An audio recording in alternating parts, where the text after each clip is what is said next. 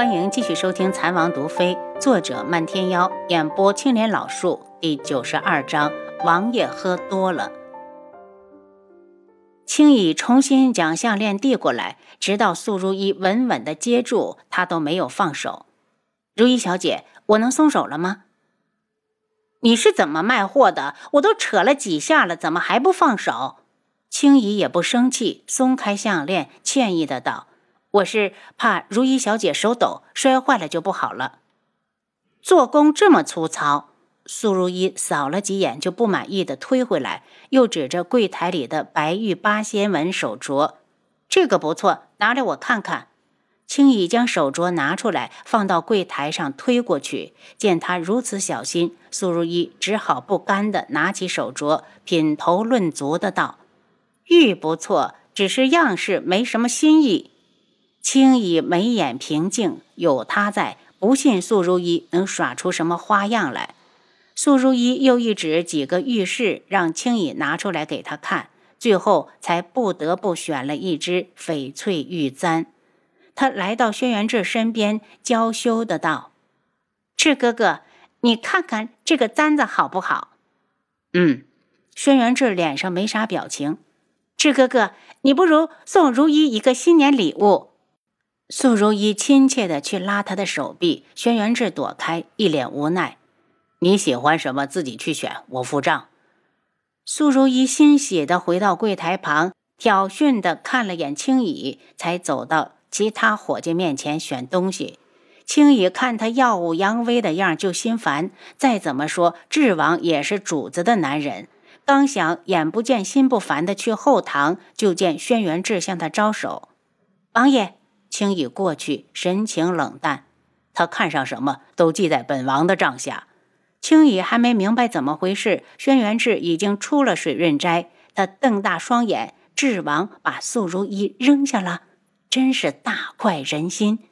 素如意心花怒放，这可是智哥哥第一次给自己买礼物，好激动人心。而水润斋又是楚清瑶的铺子，相信没多久他就会知道今天的事儿。哈哈哈！楚清瑶，你知道后可千万不要被气死。等他选了一副玉兔捣药耳坠，欢欢喜喜的拿着去找轩辕志时，才发现那里已经没人了。他一愣，抓住一个伙计：“智王呢？他在哪儿？”姑娘，智王走了。你说什么？苏如音哪里肯信？他推开伙计，找到青羽：“智哥哥到底去哪儿了？”青羽面色不变。如意姑娘，智王有事先走了，走的时候特意交代，你看上了什么东西都记在他的账下。苏如意觉得好讽刺，仿佛先前的得意都变成了别人眼中的笑话。她突然将耳坠摔到地上，伸手来推青衣：“你让开！”青衣冷笑，身子一动，就让他扑了个空。这下苏如意脸色更加难看，不顾店内众人异样的目光，愤怒地跑了出去。他要回府去找智哥哥，问他为什么要这样对待自己。伙计捡起地上的耳坠青衣姐，耳坠碎了，包上，送去智王府。青衣脸色冰冷，他就要看看这次王爷到底是向着王妃还是素如意。素如意回府，第一个碰到的人是七杀。七杀，你站住！智哥哥呢？如意姑娘，王爷进宫了。姑娘有事，滚！素如意火气很大，一离开他的视线，七杀的脸就冷了下来。素如意和王妃一比，简直不够看，脾气差，没礼貌。王妃就算心情再不好，也不会把怒气撒到他们的头上。看来，为了自己能有好日子过，他也得多在心里祈祷祈祷。王爷千万别娶素如一。没过多久，碎掉的耳坠就被送到了轩辕志的面前。轩辕志面色不悦，他不是傻子，经理那么多铺子，素如一偏偏带他去了水润斋，小心思再清楚不过。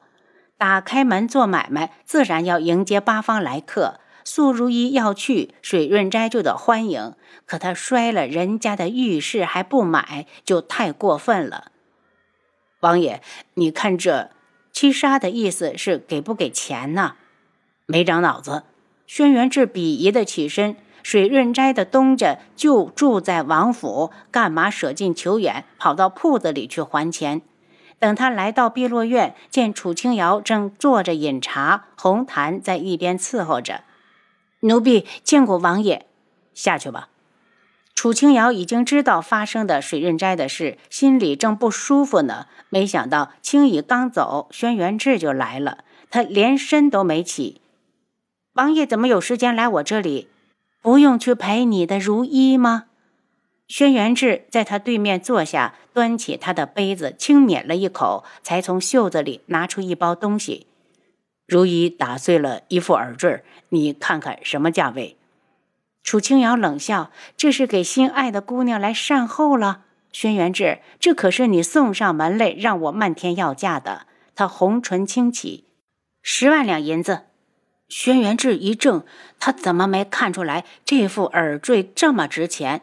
冷声道：“你确定是十万？”我确定以及肯定。楚清瑶嫌弃的看了眼杯子，那上面沾了轩辕志的口水，他还怎么喝？他闻着空气中的袅袅茶香，似漫不经心。本来这副坠子不是值那么多钱的。可他在我的铺子里摔东西，吓跑了一些老主顾，损失的利润他得赔吧？好吧，轩辕志表示无话可说。记账。轩辕志的目光落到茶水上，看着黄叶子在水中浮动。我们水润斋从来都是银货两讫，从不赊账。真是笑话！他一句记账就把他打发了。他什么时候还钱？你惯着你的女人，还想让我帮着你宠着？做梦！楚清瑶绝不承认，他这是嫉妒。楚清瑶，算你狠！轩辕志从怀里掏出一沓银票，数数够不够？楚清瑶不客气的将银票拿过来，半是讽刺，半是嘲弄的道：“智王能为所爱一掷千金，小女子甘拜下风。”他自己都没发现，他这话说的酸溜溜的，轩辕志却听出来了。他心情大好，坐在他这里一连喝了两壶茶，还不想走。麻烦王爷告诉如意姑娘，以后还想摔玉饰，尽管去我水润斋摔完，只要按价赔偿就行。被水汽一熏，楚清瑶的眸子变得湿漉漉的。轩辕志看得一呆，好想替他擦去睫毛上沾着的水雾。红檀从外面进来，王妃，如意姑娘来了。楚清瑶挤出一丝冷笑，告诉他，王爷马上就出去。轩辕志挥开眼前的水汽，他怎么感觉被人嫌弃了？红檀。告诉他，本王今日留宿在王妃这里，让他回避。楚清瑶蓦地睁大双眼：“轩辕志，你想干什么？”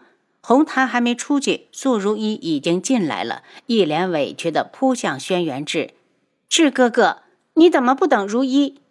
本王有事。轩辕志伸手挡住他，素如一脸色讪讪的，只好站住。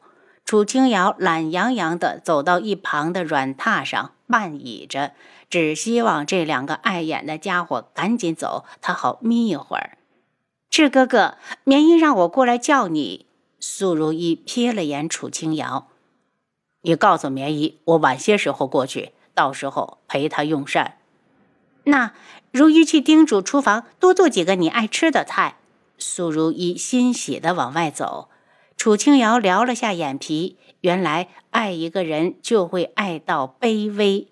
轩辕志很不想走，可他找不到理由留下。他看着楚清瑶，希望他能开口挽留，可楚清瑶慵懒地靠在那里，上下眼皮都要打架了。这女人是有多不待见他？他胸口堵得难受，气恼无状地迈步离开。轩辕志到底有没有过去吃饭？楚清瑶根本不关心。他早早的休息，第二日把管家叫来，让他把月钱和赏钱给下人提早发下去，让大家过个好年。再加上年底事多，有很多账目要对，他一直忙到深夜。揉了揉酸痛的脖子，刚要上床，听到院子里好像有动静，喊来红檀，两人提着灯笼走了出去。王妃，你看那边好像有人。红毯举着灯笼，尽量照到了远处。他顺着灯光看过去，在院门的树下确实立着一道人影，可怎么那么像轩辕志？过去看看。他大着胆子走过去，这下彻底的看清楚了，正是轩辕志。王爷，你怎么在这儿？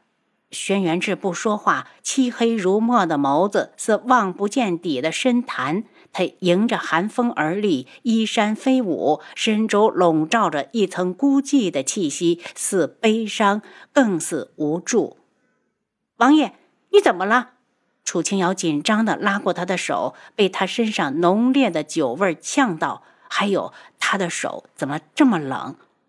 轩辕志，你站在多久了？赶快跟我进屋。他扶着他往前走，明明不太远的路，愣是走了两刻钟。进屋后，楚清瑶连打了两个喷嚏，他却顾不上自己。红檀，去烧点热水喂王爷。他把轩辕志扶到床上，帮他脱去衣服，裹上被子。